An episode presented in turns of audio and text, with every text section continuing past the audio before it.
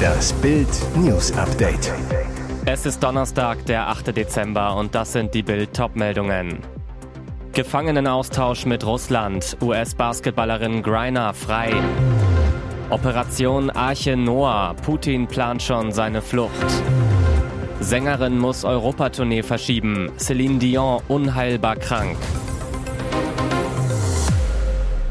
Die in Russland zu einer neunjährigen Haftstrafe verurteilte US-Basketballerin Britney Griner ist wieder frei.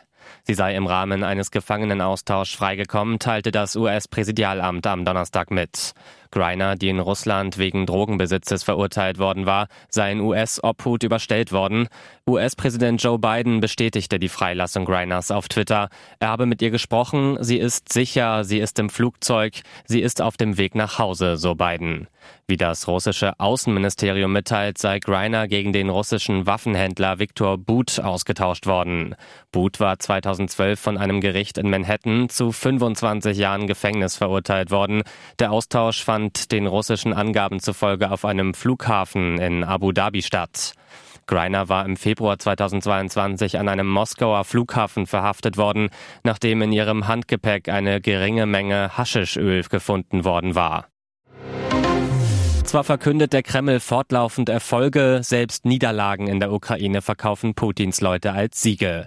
In Wahrheit wissen die Machthaber aber natürlich, wie die Wirklichkeit aussieht und deshalb wurde vorgesorgt. Falls Russland den Krieg in der Ukraine verliert, drohen Chaos und Unruhen im autoritär geführten Staat und dann ist auch Diktator Wladimir Putin nicht mehr sicher.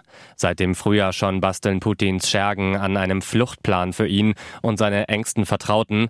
Das verrät jetzt ein ehemaliger Redenschreiber Abbas Galyamov in seinem Telegram-Kanal wie Newsweek berichtet.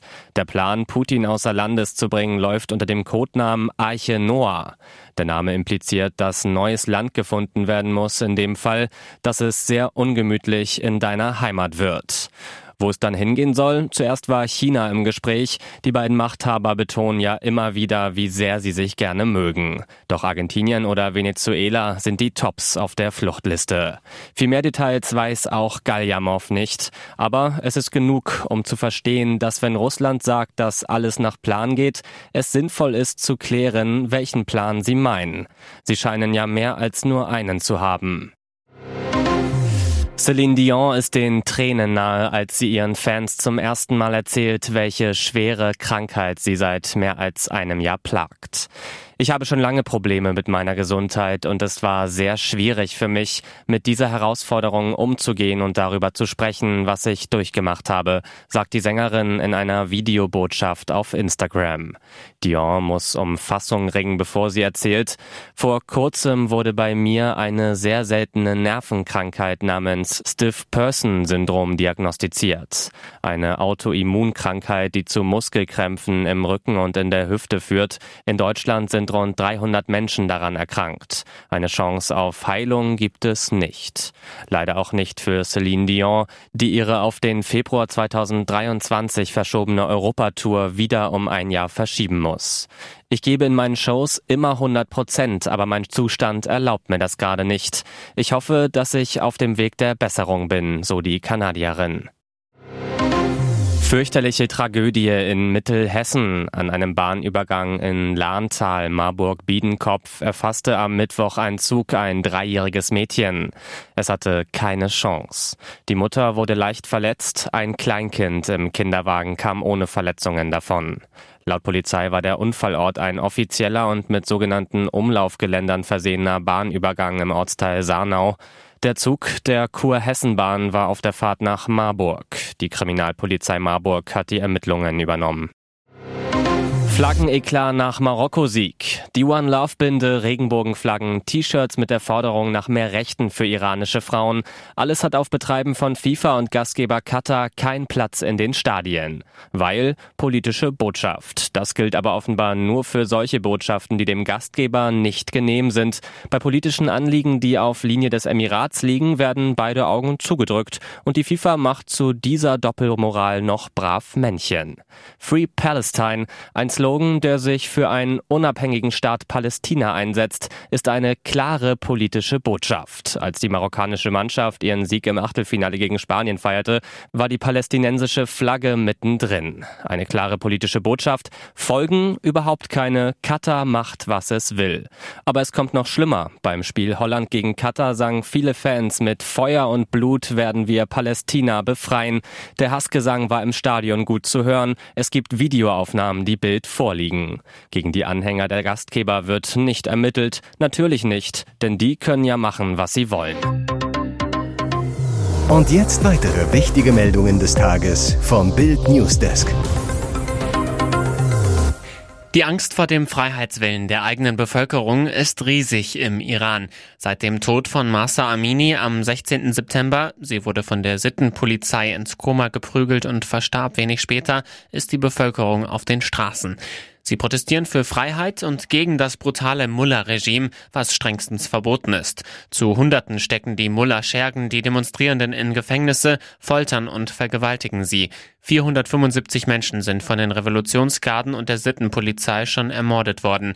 In lächerlichen Gerichtsprozessen werden andere zum Tod verurteilt. Anklage, sie führen Krieg gegen Gott. Jetzt wurde das erste Urteil vollstreckt. Am Donnerstag wurde Mohsen Shekari hingerichtet, wie staatliche Medien berichten. Er wurde nur 23 Jahre alt. Mohsen wurde am 25. September festgenommen. Angeblich soll er mit einer Machete ein Mitglied der paramilitärischen Basij-Milizen verletzt haben. Sein Urteil wurde am 20. November in einem Showverfahren gesprochen. Der Iran ist führend, wenn es um Exekutionen geht. Für gewöhnlich werden die Menschen gehängt. Weiter Wirbel um Superstar Cristiano Ronaldo bei der WM in Katar. Beim überragenden 6 zu 1 der Portugiesen gegen die Schweiz musste der mehrfache Weltfußballer erstmals seit 2008 bei einem großen Turnier zu Beginn auf der Bank Platz nehmen und wurde erst in der 74. Minute eingewechselt. Eine Majestätsbeleidigung für Ronaldo. Jetzt enthüllt die portugiesische Zeitung Abola, dass der Superstar sogar Katar verlassen wollte, nachdem er erfahren hatte, dass er gegen die Schweiz nicht in der Startelf steht. Wie jetzt die spanische Sportzeitung Marca berichtet, sollte Ronaldo am Tag nach dem Schweizspiel mit der Reserve trainieren, doch darauf hatte er keinen Bock. Ronaldo wollte mit den Stammspielern in den Fitnessraum und setzte sich durch. Wie der Verband bestätigte, absolvierte Ronaldo am Mittwoch nur das Erholungstraining mit den elf Startspielern. Alle anderen eingewechselten und nicht eingesetzten Nationalspieler begannen dagegen die Vorbereitung auf das Viertelfinale gegen Marokko mit einer Trainingseinheit auf dem Platz. Portugal trifft am Samstag in seinem ersten WM-Viertelfinale seit 2006 auf die Nordafrikaner. Ob Ronaldo dann wieder auf die Bank muss, hat Trainer Fernando Santos noch nicht verraten.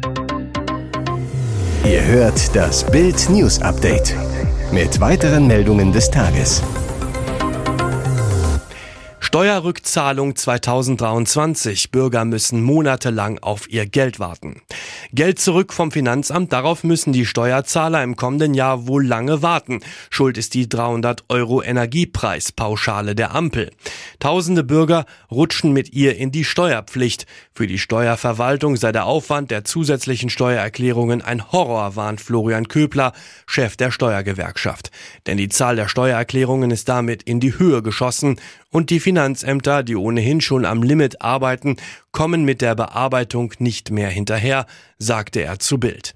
Die Bürger müssen sich deshalb auf monatelange Verspätungen einstellen. Vor allem für Menschen, die Steuerrückzahlungen fest eingeplant haben in ihrem Budget, ist das bitter. Der CDU-Sozialexperte Dennis Radke ist alarmiert. Er fordert von der Ampel Nachbesserungen. Es gibt viele, die mit den Zahlungen fest planen, weil sie finanziell auf der letzten Rille angekommen sind. Die Politik sollte deshalb jetzt über eine Entschädigung nachdenken. Wer sich bei der Steuererklärung verspätet, wird vom Amt zur Kasse gebeten. Das sollte auch andersherum gelten, sagte Radke zu Bild. Hier ist das Bild News Update. Und das ist heute auch noch hörenswert. Experte erklärt Lauterbach-Reform. Werden hunderte Kliniken bald überflüssig? Die geplante Reform von Gesundheitsminister Karl Lauterbach soll dazu führen, dass Millionen Krankenhausbehandlungen eingespart werden, weil sie ambulant gemacht werden oder ganz wegfallen. Reinhard Busse, Professor für Management im Gesundheitswesen von der TU Berlin, erklärt, Ausgehend von der Tatsache, dass wir 50 Prozent oberhalb des Niveaus unserer Nachbarländer liegen, geht es hier um mehrere Millionen Fälle, die ambulantisiert werden bzw. ganz wegfallen. Dabei gehe es nicht nur um Operationen, so Busse zu Bild. Auch Chemotherapie bei Krebs wird in Deutschland unnötig häufig stationär behandelt. Im Schnitt liegen Krebspatienten in Deutschland viermal auf Station und das oft nicht einmal in spezialisierten Kliniken. In Nachbarländern werden Krebspatienten im Schnitt nur zweimal stationär behandelt. Das Gegenmittel der Krankenhauskommission, der auch Professor Busse angehört, wenn die Krankenhäuser nur so viele Fälle stationär behandeln wie wirklich nötig, dann sinkt auch die Belastung des Personals. Mit Vorhaltepauschalen, also einem Budget für den Stand-by-Modus, ähnlich wie bei der Feuerwehr, sollen die Krankenhäuser trotzdem ihr volles Budget bekommen.